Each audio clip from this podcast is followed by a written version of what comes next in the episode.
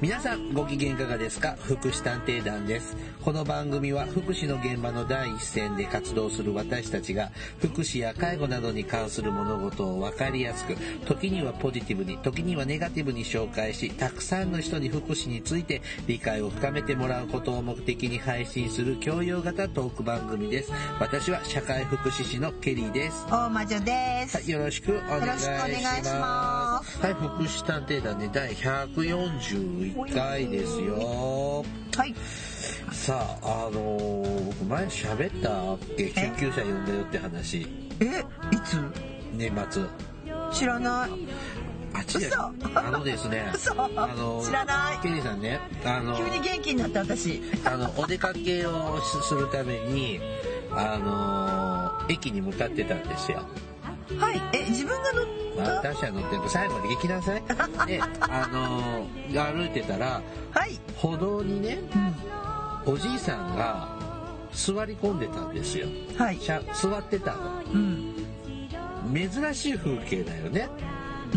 歩道に座り込んでる人うっんて、たまにいるけどさ。うんでえちょっと待ってお出かけちょっと待って聞きそびれてるちょっと待って私ね人の声がちゃんとね聞こえとってないのえ朝昼夜どれ昼昼昼ねはい昼昼ねはい1時2時ぐらいはーいであれ人が座り込んでるもともと人通りの少ない通りなんですけども、うんあのちゃんと歩道もある通りなんですけども、あれ珍しいなーって思いながら近づいてたら、んそのおじいさん額からボタボタと血を流しているんですよ。えーえああ血流してるおじいさんがいるって言って素通りするわけにいかないでしょーどうしたんですかって聞いたら転んだんだってうんはいえーすごい血ですよでもうあの道路に血のがボトボトと溜はまってるわけですよ、はい顔はもう血で真っ赤っかなんですよいはいえーって言って話聞くと酔っ払って転んだんですではい「大丈夫大丈夫」って言うけど「いや大丈夫じゃない」ってこれはちょっとあの滝のように血が出てるからへえこれはダメだよって救急車呼ぼうって言って、はいああそうだねって言ってでも直接ビニール手袋とか持ってないから血に触れないようあんま触っにちゃダメねではいあの気をつけながらまあ座りましょう、うん座りましょうって言ってあははっておじいちゃん言いながらあー痛座くりまないしのょおうじい酔っ払ってるから痛くないみたいあそっかで救急車呼ぶやっぱ救急車呼ぶ時ってここそこはどこですかっていう時とっさになかなか言えないですね、うんあのあそこあそこってでまして家だからいいよ自分の家だったらあそこの前とか家でもね意外に住所出てこなかったんであの自分の家ならいいんだけど、私もケアマネの時何回も救急車呼んでるんだけど人の家じゃないでさ住所ってさ最初覚えたりするけどさ覚えないじゃない覚えな場い所で覚えて訪問するから、住所え住所なんだっけなんだっけって聞いてあのあの線路があってそう線路があってあの自動車屋のあのトヨタのとか っていやそこないですよそんなとこっていやええみたいなのであってであのー救急車来て。はいいやでもおじいさん近くの駅その駅にはい娘が迎えに来るんだよってだから行くからダメだダメだっだってでちょっと遅いなって探しに来た娘さんを見つけてくれてあそうなんだ何やってるのって言って「いや救急車行くから」って言ってで娘さん「申し訳ございません」あっそうだったんだて言ってへえ何かお礼しましようかオーラが出てたの、うんだから住所はとかお名前はって聞かれたんだけど、いや通りすがりで結構ですよただの通りすがりですただの通りすがりなんで結構ですよ ただの通りすがりのケリーで すってええであ本当に名乗らずあそういなやんもう何も結構ですまああの私もねケリーで検索してくだ さいとかで私はその救急車来て、うん搬送の救急車に乗せてもらった時点で、うんもう用は終わったと思うんで、えー、と立ち去りましたはで忘年会に向かいましたあ で自分が次は何救急は車い、に泥運ばれ酔たの、して転ぶは記憶はなくすわというねああ の歴史は繰り返される一 そして誰日かにのうちに繰り返されるというねあのことだったんですよあそうなんだあそこに繋がるんはだいふーんでやっぱ飲みすぎって怖いダメだよねえまあ、そう忘年会シーズンはまあとりあえず今終わったけど新年会もまあそろそろ終わる頃ですからもうねこれ配信されることは 1, 1月31日、回っちゃいますねうん2月はバレンタインで酒が飲めますからあねそうはねい昔あったね、そういうはい、歌がね、ウイスキーボンボンで酔っ払いたいと思いますが、ははいい、そんなわけでですね、今回はアルコール、そうなの、はい今回初めてアルコール依存症の話アルコール依存症はないですねえ。今日今日いないの当事者の人が当事者の人でちょっと呼んでないんです。今日呼んでないの当事者の人、あらいろいろ好き私たちが会うだけでもスケジュール調整が最そう近ね大変ですから大変だねもんねそこにゲストをちょっと調整するとちょっとできませんので今日 は当事者抜きで、はあいれ、アルコール依存症のね、はい話をしますよろしくお願いしますす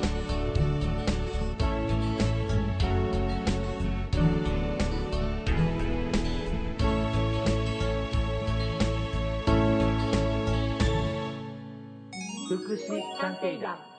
い福祉探偵団第141回はい今回はねアルコール依存症についてはいえー、と、ちょっと考えてみたいんですけれども はーい、えー、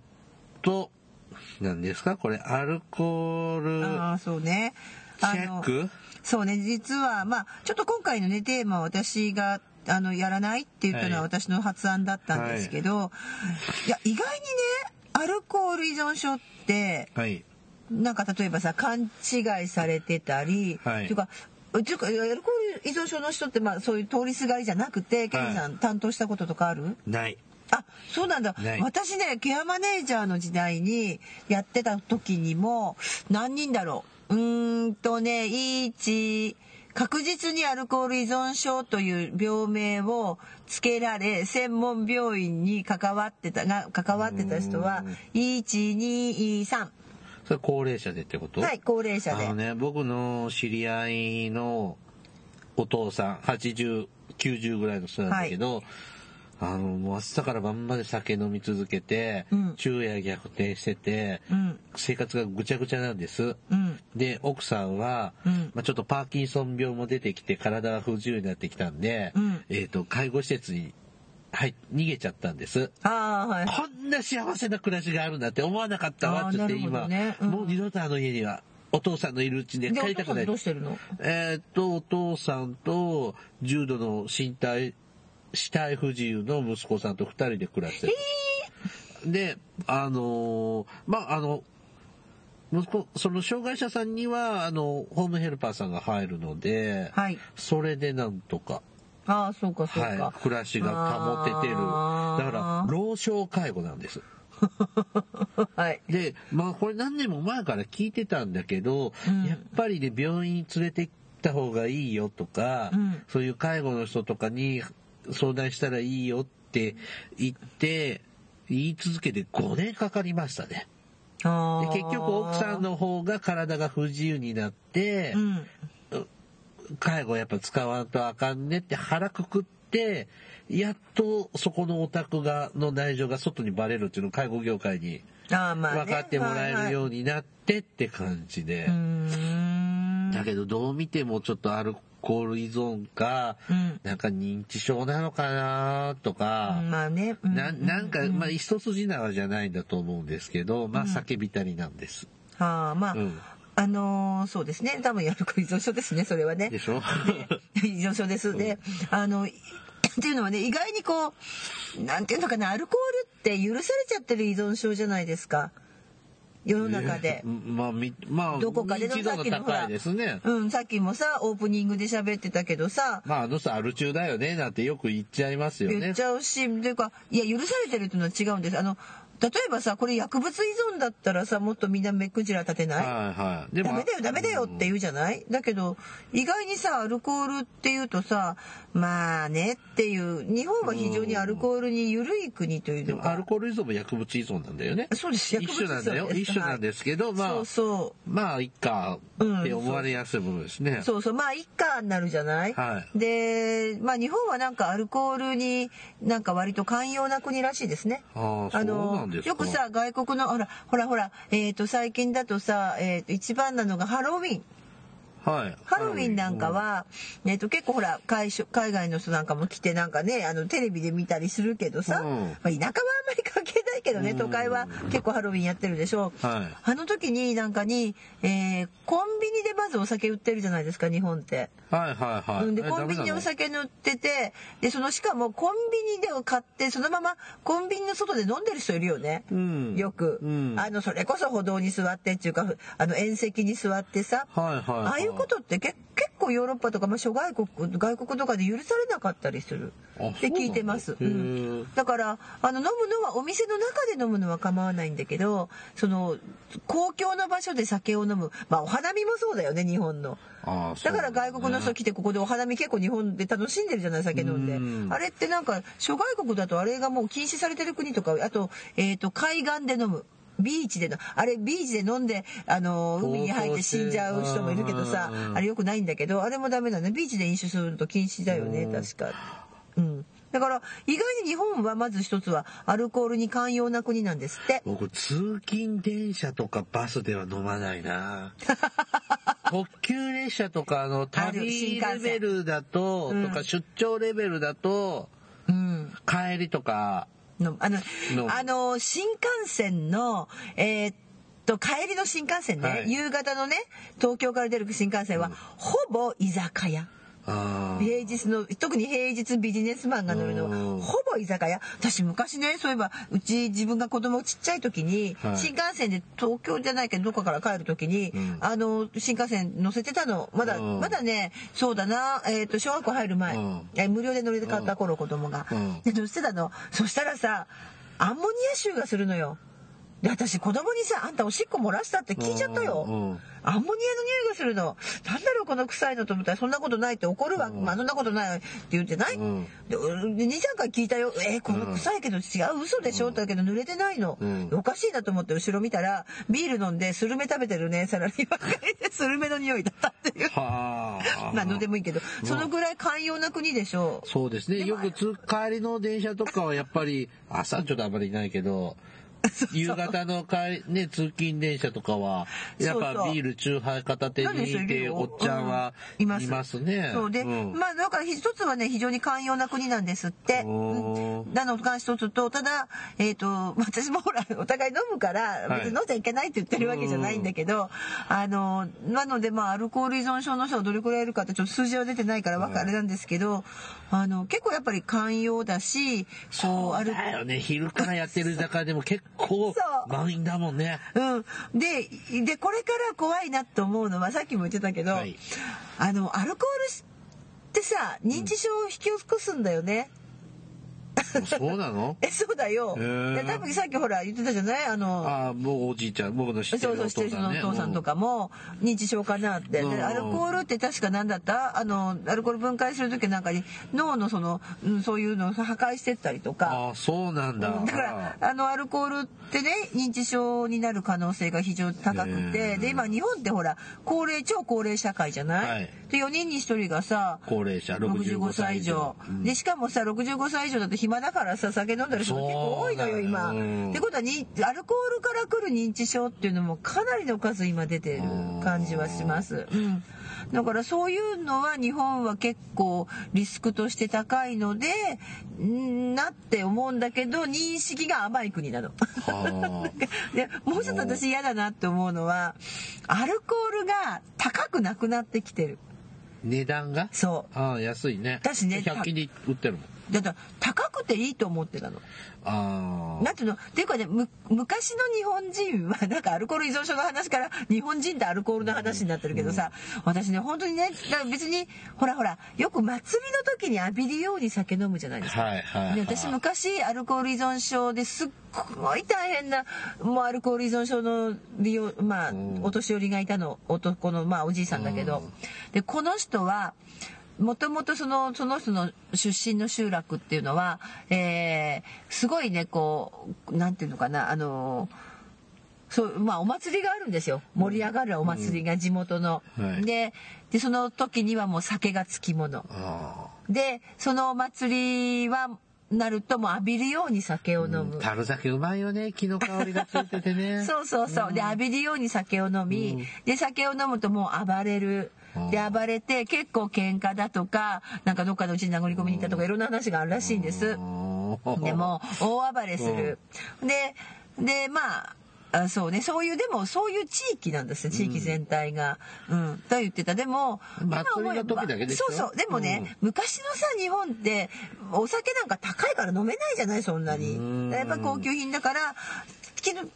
あの晴れの日だけ飲んであとはまあ飲まなかった飲みたくても多分飲めなかったあの、あれだよね、あの、江戸時代とかの死の交渉の時代は、まず酒飲んじゃダメだよね。あそう百姓は。そうそうそうでしうんょで多分その百姓が酒飲んじゃいけないけど飲んでいいのが晴れの日の多祭りだ分ったんでしょ祭りとだかしょ結婚式とか特別なそう時そぐうらいなんでしそょううね。うんだからそういう晴れと結論がねあのうん文化があるからよかったんだけどまあでもさ現代はさそのおじいさんだって現代の人だからうん晴れの日も飲むし普段も飲むじゃない。今の方は飲む機会多いよね そうでそんな高くもないしだからすごい浴びるようになっちゃってで本当に困って。でアルコールの専門病院も行ったんだけど逆にそこもダメで、まあ、最終的に精神科に入院するんですけどで退院してきたんです、まあ、まあ退院して、まあ、今はもうあの断酒して生活してますけど、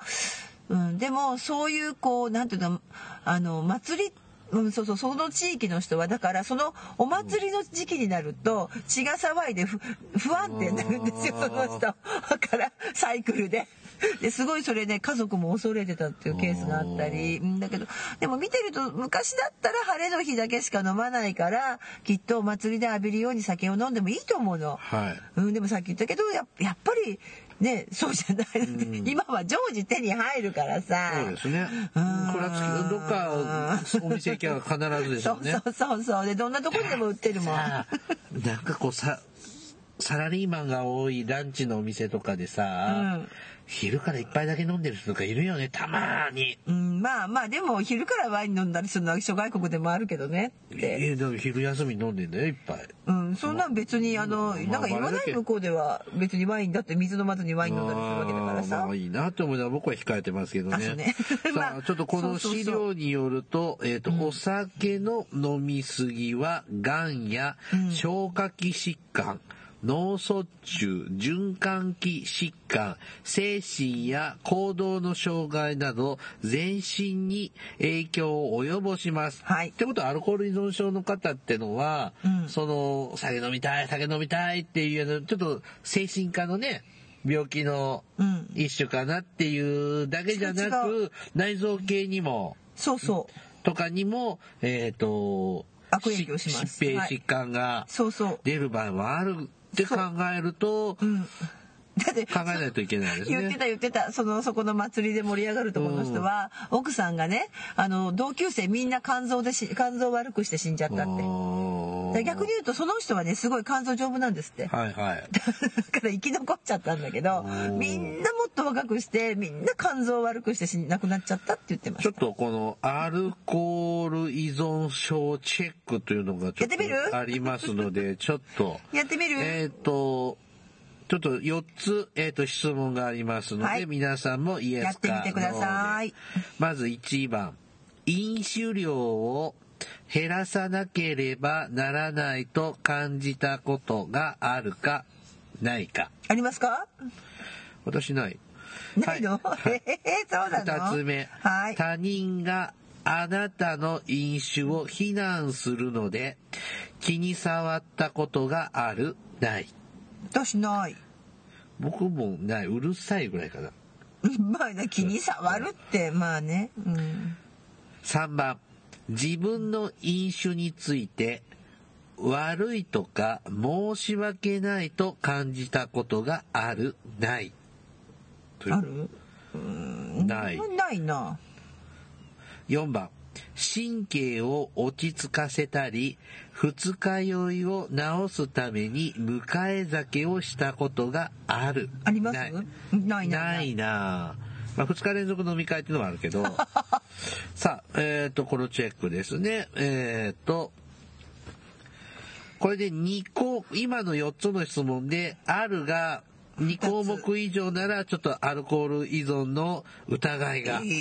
1項目でもあれば危険な飲酒だそうです。はいじゃああんまりないんだけど、あのさ、酒乱の人っているじゃないですか。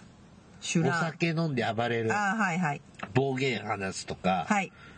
うん僕の昔の上司の人でそういう人いたんですよ。まあ人格が変わるってやつですね、変わるのうんあれもあんまり良くないんだよね良くないよね良くない良くないうんであもともとね人格的にも問題あるような気がするんだけども、うん結局ね何軒か僕の知ってるとこでも出入り禁止になってるもん居酒屋。あそうなんだ、ででもそれはさやっぱりよあんまり良くないよね、うんでね、僕の友達はその人に殴られて眼鏡壊れてるからえーね。でこれ完全にうん、うんうんどうだろうここにチェックしてまあ1項目であればやっぱりあの危険な飲酒なので摂取が必要ですよってこれなん飲酒量を減らさなければいけないっていうのはな病せお医者様からこうあまり飲みすぎるとうん体に悪いよっていう意味なのかなこれ。いやじゃなくって自分で飲酒量を減らさなきゃいけないなって思うことじゃないああ飲みすぎちゃったってそれぐらいあるでしょああまああるよ ね飲みすぎってあるよね。飲みすぎちゃったなってさあ、この2項目以上ならアルコール依存の疑いがあります。その方ははちょっと精密チェックというのがありますので、えっ、と、次の、えーとドキドキドキドキチェックをしてみましょう。過去1年間にあったかなかったかという質問です。はい1番、飲酒をしたというつ、あ、ごめんなさい。飲酒をしたいという強い欲望やはい脅迫感がある。ほう例えば医者から断酒摂取お酒飲むの減らしてって指示が守れないとか飲酒運転を繰り返したりとか隠れてでも飲みたくなるとか仕事が終われば待ちきれないように飲むな私 最ど後の一つ知ってる人いる もうね仕事が終わるとね早く飲みに行こうよっていう人知ってるローラ、最近どうしてんだ ろう番組的には随分ご無沙汰なローラさんあそうねはいんはいまあ一つ目ねはい二つ目飲酒開始飲酒終了飲酒量などの、えーコントロールが困難であるはい例えば朝から飲んでしまうあー翌日に支障が出るほど遅くまで飲む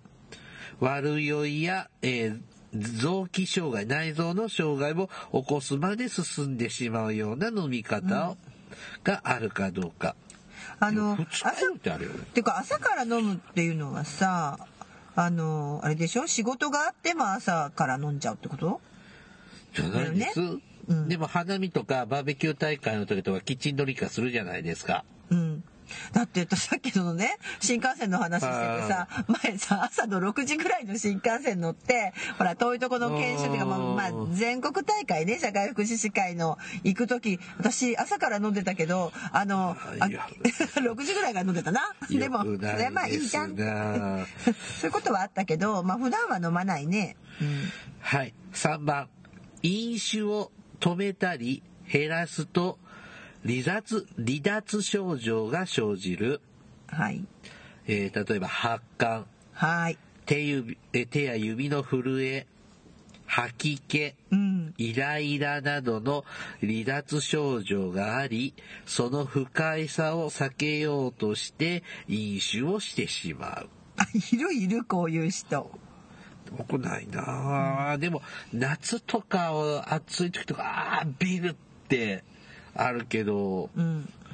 特にそれは違う違うね脱水から来てるあのー離脱症状っていうのは、まあ、例えば、えー、とアルコール専門の病院、まあ、精神科ですけど、はい入院してで治療をし始めるってことはつまり断酒だから、まあ、飲めない環境に置くわけですよ禁断ね。症状が出るそうすると、まあ、いわゆるこれ禁断症状ってやつですよね。あーなるほどねはい、4番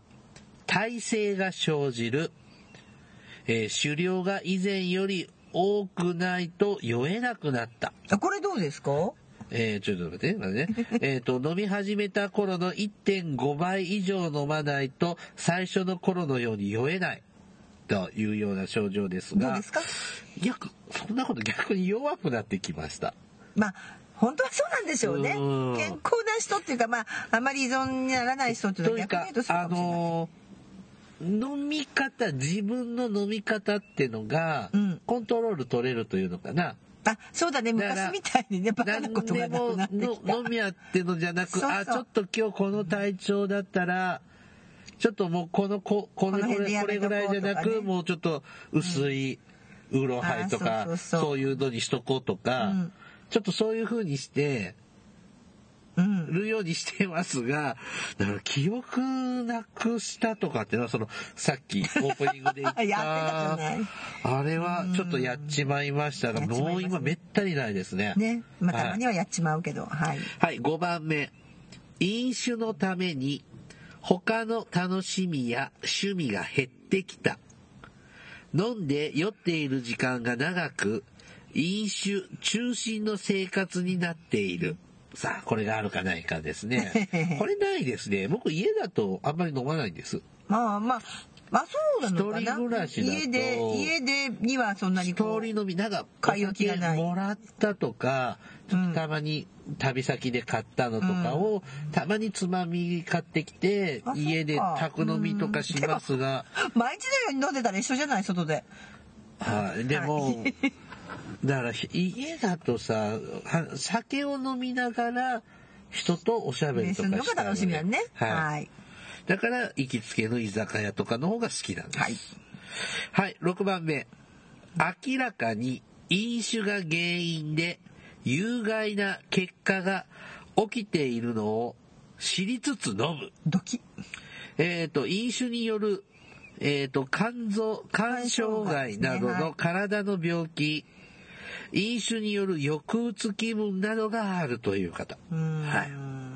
い。はい、以上、この6つの質問。はい。い、み3項目以上ある、ある方は、はい。あるがある方は、アルコール依存症の強い疑いがありおおまおす。強い疑いときまはしいた。。 2項目までなら危険な飲酒となります。はい。というふうに、えっ、と、アルコール依存チェックがえー終わりましたが、皆様どうでしょうかねリスナーの聞いていらっしゃる方が何人いるか知らないけど。私たち大丈夫そうですね。まあ大丈夫さすがにこのチェックはね一つもない。まあ、ただねあのただねあの思って、まあ、現場に現場ってそのケアマネやっててはい。あのアルコール依存症ってなんていうのかねいわゆるアル中のイメーはジ、い。はい。なんだけども、えー実はこの最後の方例えば飲酒による肝機能肝臓障害かはい。なんかが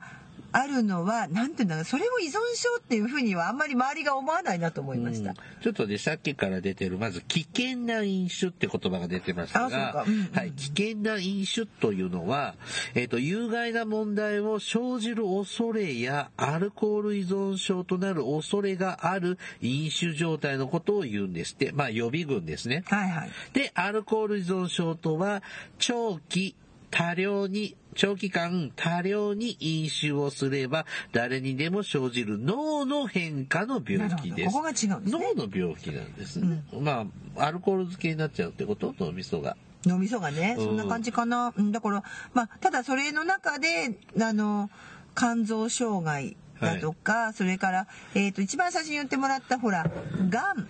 がん。はあい。の胃がんとか食道がんははいアルコールから来てるがんなんですね。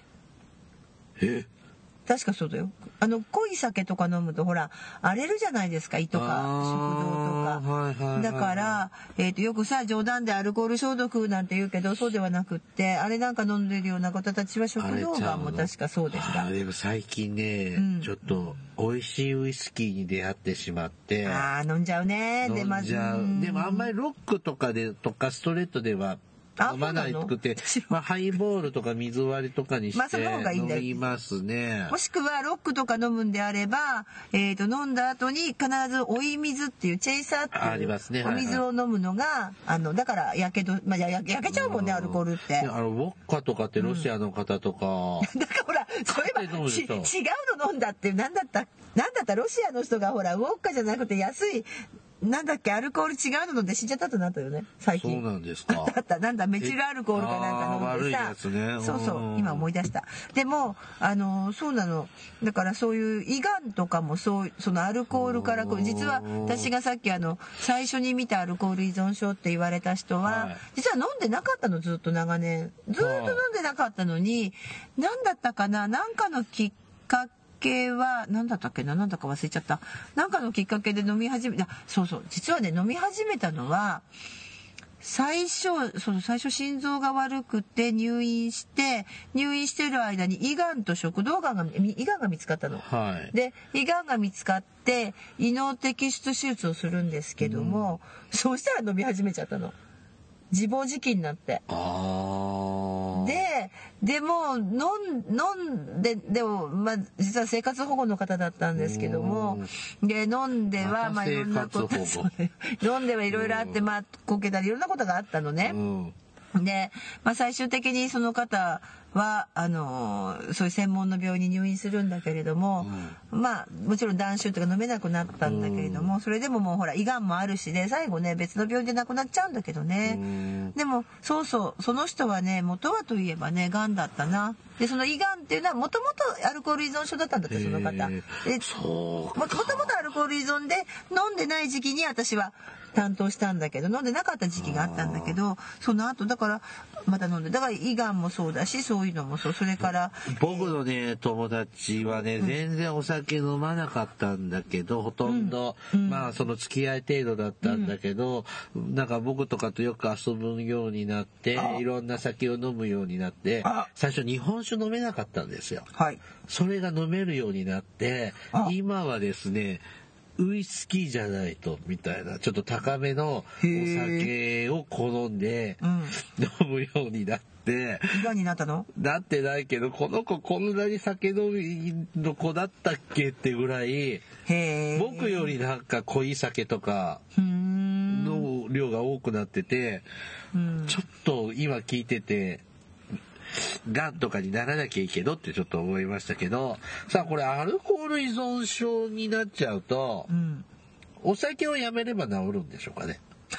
あとで基本的には断酒すれば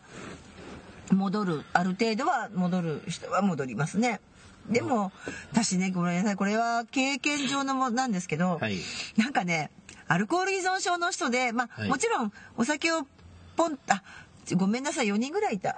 うん 何人いるんだはいどんどん思い出した、あの切ってしまえば、えー別にクリアになるであそうそうあともう一つねアルコール依存症本当の依存症の人さっきのあの、はいアルコールしか飲まない人いない要するにアルコール燃料で動いてる人いないたまにあ、何も食べずにそう酒だけ飲む人って酒いとかる飲よむ、ね。うんああいう人って肝臓も悪くなるし栄養失調になるんですよねあーで栄養失調になってでもう死ぬ直前で救急搬送されたりするんですやっとねでやっとそこまで変な話やっとそこまで暴れなくなってやっとこう収められるっていうような人もいて、まあ、でも生命力はあるんだろうね死なないんだからうんでこう復帰した人も見てたんだけどそうそうそういう人を担当してたことあったんだけどその人なんかはアルコール抜いちゃうとクリアなの頭はいいの。すごいし賢い方で、あのーね、だった。でも、でもなんかね、思うんだけど、アルコール依存症にそうやっぱなる人ってさっきもあったよね、あの、精神的な問題っていうのかな。はい。えーっとね、アルコール依存症から回復するためには、専門の医療機関を受診し、適切な治療を受ける必要があります。そうです。まあ、家族や周りの人が飲酒しやすい環境にそうすることや、安易に飲酒を非難することは、本人の病気の進行を早める危険性がありそこます。大事だよね。だから、その、まあもちろんね、断酒はするんだけれども、逆に言うこと聞かないからしょうがない酒を飲ませる。っていうケースもあってうんなんだったかなアルコール依存症の背景には、うん必ずそのその依存症に育てた人がいるっていうぐらいドキ今の子なんかなあそうそうそうそういうことそういうことだから結局あのーなんていうかなそういう生き延びさせてしまったっていうのわかりますだから、えー例えばさっきのあのーもうずっと酒だけ飲んでたっていう人もいるんだけども、その人もどこかででも酒ってさ買ってこなきゃもいけないしさ、はいねうん黙ってて誰かがくれるわけでもないからやっぱりそのもう結構ほら買いに行っちゃう家族がいたりとかねうん買い与えちゃう家族がいたりとかもううるさくてどうしようもないからうん飲ましとけばおとなしいとかあさわかるあるじゃない、ううんんまあ、ゲームゲーム依存症と一緒だうんはねい、はいうんそういうなんか意外にねそういうねうん逆にアルコール依存症をね支える家族がいるっていうのをお医者さんに聞いたことあるななるほどこの病気を偏見の目で見ず正しく理解し、アルコール依存症に悩む人が病気を克服していけるよう対応に努めることが大切です。家族や周りの人が飲酒の問題に気づき相談することがアルコール依存症からの回復の第一歩につながりますので、かかりつけの医療機関や保健所や、えーなどに相談をしてみてください。そうですねあの早期発見、早期治療を目指しそうそうそ目う指しましょうって書いてある。やっぱりそれだけあのさっきもあの栄養失調とかになっちゃうと脳も萎縮してきたりするんだよね。うん、だからそうそうでもさ私も最近見たケースでもそうですよ最近だ、まあ、ちょっと聞いた話ではもう若年性の認知症になっちゃうとかねももうそうなると手遅れみたいそうだよね。進行も早そうだね。早いかなあの、僕はちゃんとお酒と食べ物1対1ぐらいじゃないと。あそうね食べてる飲まないうんちゃんと食っ食って飲んでなんで、うんまあ肉にもなってるんですけれど、うんだからまあ、まあいいいいっていうか、うんまあ正しい飲みそう方、そう酒まあ量は問題ですけど、そうお酒だけお酒だけ飲んではいけないっていうのが一あーそうつですとそ,、ねれから私ねちょっともう一個ねあのここらで話そうと思ったのは面白面白いって言ったら悪いんだけど、あのもともとささっきほらアルコールをね立てば治るのって言われたけはいうんどもともとに認知症でアルコール依存症になる人もいるのね、はいはい逆に先にもともとが、まあ、年を取ってきてちょっと認知症状態で、飲んだこと忘れるんですよ。ああ、そうそうそうそうそうそう。いるでしょ、う飲んでないって 言い張る人、うんうん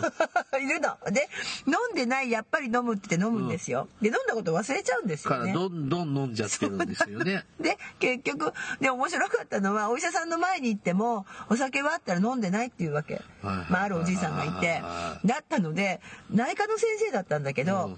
肝臓の値がすごい悪いんですよ、はいはいはいでこの人は肝臓が悪いと、なんか肝臓それこそ肝臓がんかなんかもしれない年だから、あーはいはい一度大きい病院に行って精密検査をした方がいいって言って遠隔地にいる家族が呼ばれたんです、はいはいで家族もびっくりしちゃって、うんでしょで一歩手前だったんですそれだところがあの、まあ、一人暮らししてる人だったんだけど、はいでヘルパーさんとか入れたんです、うん結局介護保険使って、うんうんだからヘルパーの報告何かってあの やたらねあビールの空き缶が出てくるんだって。あああ、そうか。だから おかしいって言って認知症が入ってるから、ちゃんとお医者さんの前で正しいこと言えてないんだ。だし絶対高齢者って私たちもそうだけあどー医者の前ではええ格好するのが大体そうですそうですね。はい、そう大丈夫です。大丈夫ですって言っちゃう薬はあちゃんと飲めてますます、うん嘘っていうのいっぱいあるじゃない、うんうんだからまあそれ自分たちもそうなんだけど、うんなんでその人は必ず「どうなの?」って言うと「ああのね飲んでません」って言ってたらしいの、だからお医者さんも本当に肝臓の値が悪いと思ってたんだって。あーで1ヶ月ぐらいヘルパー入れたら実態が分かってきたので、うんまあお医者さんのとこ行って「先生こうです」って言ったら「えうんアルコール?」ってうん だと思いますってでだ、はいそうだった みたいなうんなのでし総合病院みたいなとこに行くのは取りやめになり紹介状は実はアルコール専門の病院があるんです。うんありますね。これちょっと今僕たちそのケリーさんシテ実は住むィ街にものはい街のパンフレットですけれども、はい、あ、こ、あそこの病院アルコール専門外来やってるんだ。うん、そうねへえ。どこ見てるかわからないけれどあもあそうですこれ、ほうここでしょ、はいはいここでしょ、はいそうそうそうだからアルコールの専門外来があって、へーはいでそこに紹介したんですっていうのはいきなり精神科行けってすごいハードル高いじゃないですか高いね嫌だねで実はあのここ内科なんですよ表向きの看板が、おーはいはいなのでそこに行ってもらなるほっどて速攻行ったその日のうちに、えー逆に専門の、えー今度は病院にあ、大きい病気、より大きな病はい気に行けと。しかも医療保護入院かなんかでしたああ、そう。半ば強制的にそ入院なんだ。でも腕のいいケアマネでしょ私おー だかはいらはいはいおかしいなと思っじたゃあこれんでパンフレット見てると、これ事業グループってあるじゃないですか。ああはいはいはいこれは病院じゃないんですね。これはさアルコール依存症の方たちがまあまあそれをやめアルコールでやめた人たちが断酒会ってやつだよね断酒会ってやつです酒を断つとい有名うですねそうそうそう、はいそういうようなこう定期的に集まってミーティングするようなグループまあ、経験者たちが集まって、うんまあ、みんなで励まし合いながら、勉強しながそらう、そうアルコール依存を卒業していこうぜっていう集まり。そうまあアルコールそうですね、うん、そうですそうですね、まあみんなでね励まし合って同じ仲間でこうねね、辛い共有時しとながからね、そう、そうわかるわかるるとか、嫌やっこするだけでもね、そうそうそう軽減されますからね、とでいうよう別なにのね。あの、うん、だから 私たちもアルコール飲むからさ100%アルコールがうんぬって言ってるわけじゃないんだけれども、あのやっぱりそういうなんとか違う病気になるというかな。うーんね、がんだったりとかそれから肝臓が持ちだからさっきみたいに肝臓が悪くなうんるでで最後ねそのねおじその人は入院して、うんでアルコール抜いたんだけど実はアルコール依存症じゃないって診断されたの。何がきっかけかっていうと離脱症状がなかったんだってはであ認知症の上にあるただ多分この人は認知症で飲んだことがよく分かんなくなっちゃって酒飲んでただけでそこで肝臓が悪くなっただけなのでまあ離脱症状がないんですってお酒止めてもまあ、要は飲みすぎ。飲みすぎた単純にであーでうんベースに残ったのは認知症だったんですよはあだから単純な認知単純な認知って変だけど認知症の方ということでまた戻っお家に戻ってうんまたずっとお家で生活してますけどただアルコールは最初の頃はちょっとあのなんとかだお酒ぐらいいいだろうっていううねんわかります最初に話した日本のうんかわいそうじゃないかでまたその人お酒飲んじゃダメっていうのを忘れちゃうので買い物近所の人に買い物連れてってもらうはとお酒買っちゃうんですよはあでそれも止めて全部うんで今は本当に健康的な生活なるほどね時々飲みたいって言ってますけどね でもさこうあれだよね早く仕事終わる時もあるんだよね、僕の仕事的に、そうするとさ本当に3時とか4時から空いてる居嬉しいよ酒屋っていいよもねういいよねさらに半額なんだよそうそうそうあのさ7時まで半額とかあるじゃないわかるもうさなんかさそういう時にさちょっと変な話軽く飲むのよ軽くじゃねえけど違なうの私は軽く だねでち45ょ杯飲むよちょっと変な話ほろ酔いぐらいっていうのがさうん一番気持ちよくて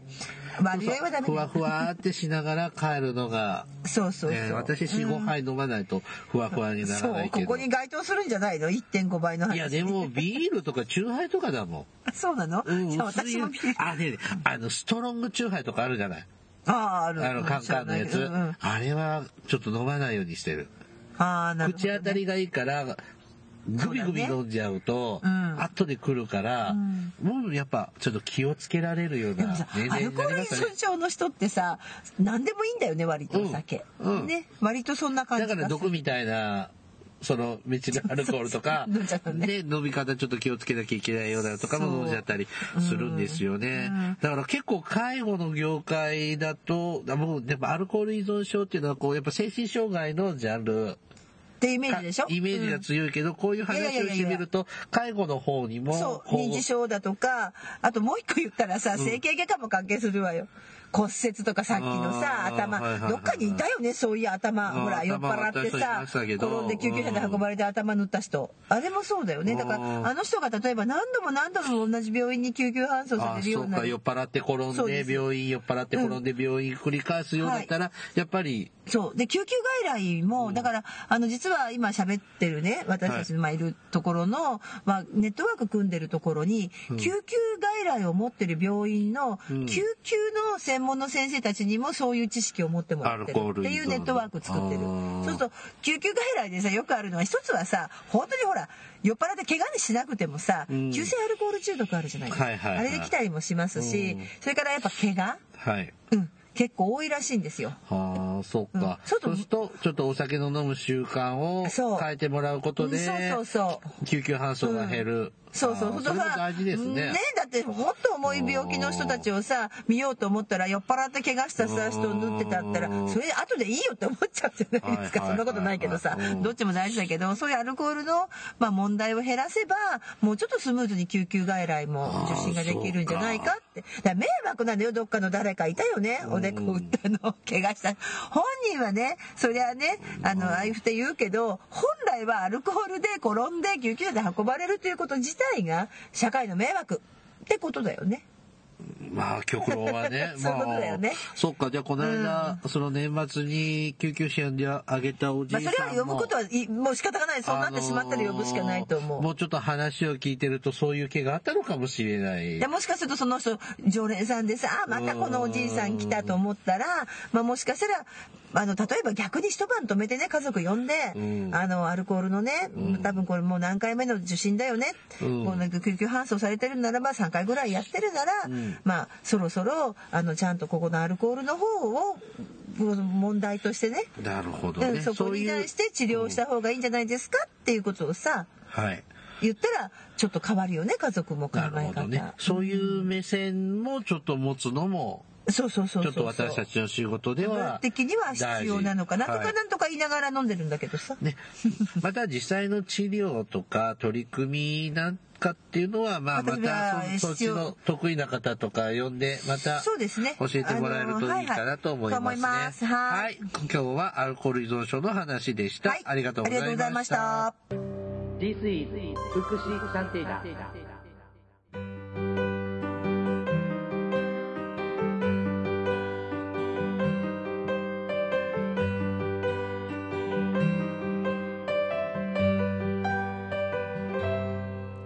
エンディングです。はい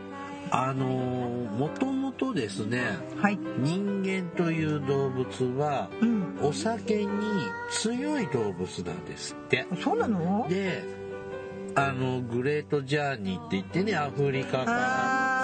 あ世ー界にこはうい散らばったでしはいはいょで中国のあたりでですね突然変異でお酒に弱いタイプの人間が発生したそうなんですよ、はいなんでで中国から来た日本人渡来人ですよはいがにそういうタイプが混じって拡散したほうで、えっ、と、古代の中国からやってきた人っていうのは結構こいい待遇受けたわけですよね。はいなので、近畿ですよね。だから京都、うん近畿。だから大和朝廷のエリア、近畿、はいはいはいはい東海、はいはいちょっと中国地方とか、はいそういうところはお酒の弱い人って割といるんですね。へでー逆にそういうあホトライあーは人がい住み着きにくかった九州とか沖縄地方の南の方があーあの人す道ごいすごいものん子ねとか映像地とかって言われるとかってあんまりそういう人が入ってこないでしょはいだから酒強い人多いんだってってへいう傾え向が一つあるんだってよ、はいうんへえ確かにあの北国の人とかよくおすお酒美味しいしすごいよ強いねみたいなイメそうそうそうージだし沖縄の方とかもねまあそうだねあの泡盛とかね美味しいよねうんまあ確かに真ん中辺まあそうだねっていうのがあっうんてただこうお酒が普通に強い人っていうのはまあ縄文系あなるほどねうんで弱いタイプっぽい人は弥生系うんとも一つ見える見れるそうですよあなるほどね、はであれでしょもうある程度ほら今あのアルコールが強いとか弱いとかはさよくほら大学これからねあの4月になるとさ大学ああはいまあねまあまあ高校まではまだしもだけどさ、大学入るとさ新刊コンパ本当は飲んじゃいけないんだけど18歳ぐらいとかでさまあそれももう未成年だから違反だけどさ、はいで富も大さ学生んは飲んからもだちころんと飲みはしてまださないですあそうね17だからそうねで死んじゃったりとかしないようにって言って、ほらあのパッチテスト、ばそうねそうそう、でアルコールなパんかッチ皮膚が赤くなる人そうなのそうなはのちょっとお酒弱いタイプ弱いよ気をつけなさいとかやるけどさ、でねうん一回ね失敗を何回かやって自分の飲み方ってのも覚えてきますよまあねあの、まあちょっと死んじゃ困るけでどもさねアルコール本当弱かったりとかほら無理やり飲まされるのよ。今こうでいうもあふうるんにですかさ、うん、結局それで死んでるでしょそうみんだな、よねあの自分で飲スポコんで死んでるんじゃなくてどっちかっていうと無理やり飲まされて死んでるんだとそうだねスポ思コン系とかまだそうそう聞くそうよねそうそうでもね本当ね昔はさこう、うんいや僕はもともと強いからうん飲めちゃってたんだけど、あーはいなんか、まあ、そういうの半ば強制的なのはあまり美味しいな美味しい酒とは思わなかったのよ。う。うんやっぱり好きなのを好きなペまあース一で番楽しいよね飲むのそれがっていうので、うん、飲んでたけどなでも潰れてる人もいっぱいいた な。で、でもこの大人になった大人だけの今飲み会になって、うん泥酔して介護するの大変っていうことをするような、めったになくなりましたね。あそうですかなんか私、あい耳痛いでもじょ特にね女子はね、えーえと男性よりも酔っ払いやすいんですでアルコール依存症になりやすいですって体勢が少ないんだって女性の方が。そうなんですかはい、と言いながらう耳が痛いな。まあでもいいやたしなむ程度ですからね普通に飲み会で、うん。でもこの間のあのイタリアン料理の先週のはあれだいぶ飲みましたうーん、飲んだも。うお酒解禁になったのいいのうーん、お酒は、えーっと、とりあえず、うーんと、全然飲んじゃいけないとは言われませんでした。あまあ聞きませんでした。まあ気を気をつけながらね っていうか あのやっぱりね、えっと、出血とかあの病気が悪いと私潰瘍性大腸炎ですので、はいあの本当は刺激物です、うんだからだから、えー本当は出血とかしてる時は、まあ、飲んじゃダメです、はいだから刺激になりますよって言われたこの間はあのおじさんがうるさかったねおじさうんんおじさんおじさんおじさんおじさんでデイセーターのおじさんあおじさんまあまあみんなおじさんはうるさいみんなテンションテンション高かったね、うんはいまあたしなむ上手に付き合いましょうねまあお酒はねそういうことそういうことでそうですねあと私ねやっぱりねあんまり安いお酒よりもそこそこお酒ってやっぱり美味しく飲みたいと思うじゃなあいのねちゃんとした、うんそのウイスキーでもさうんやっぱちょっと高いやつあるじゃないそうあっちの方がおいしそ美味しいし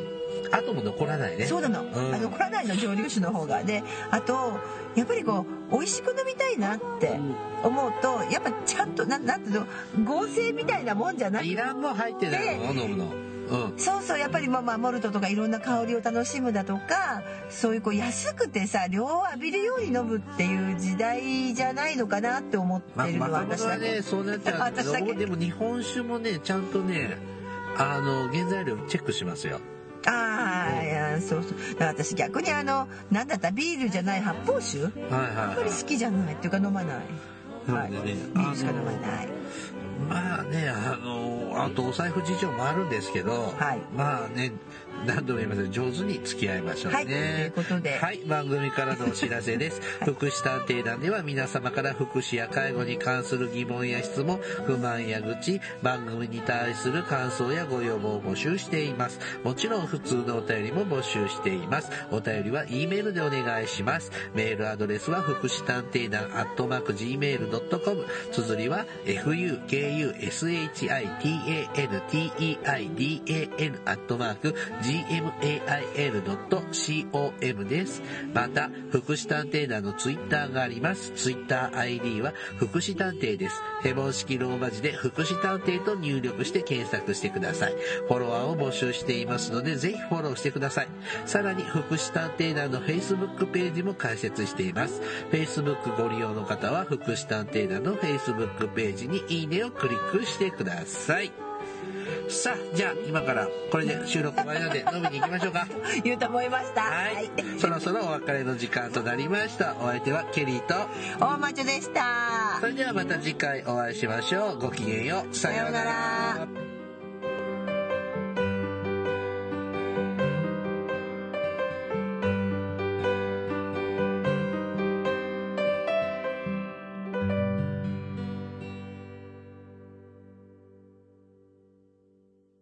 福祉探偵団皆さんご機嫌いかがですか福祉探偵団ですこの番組は福祉の現場の第一線で活動する私たちが福祉や介護などに関する物事を分かりやすく時にはポジティブに時にはネガティブに紹介したくさんの人に福祉について理解を深めてもらうことを目的に配信する教養型トーク番組ですぜひお聞きください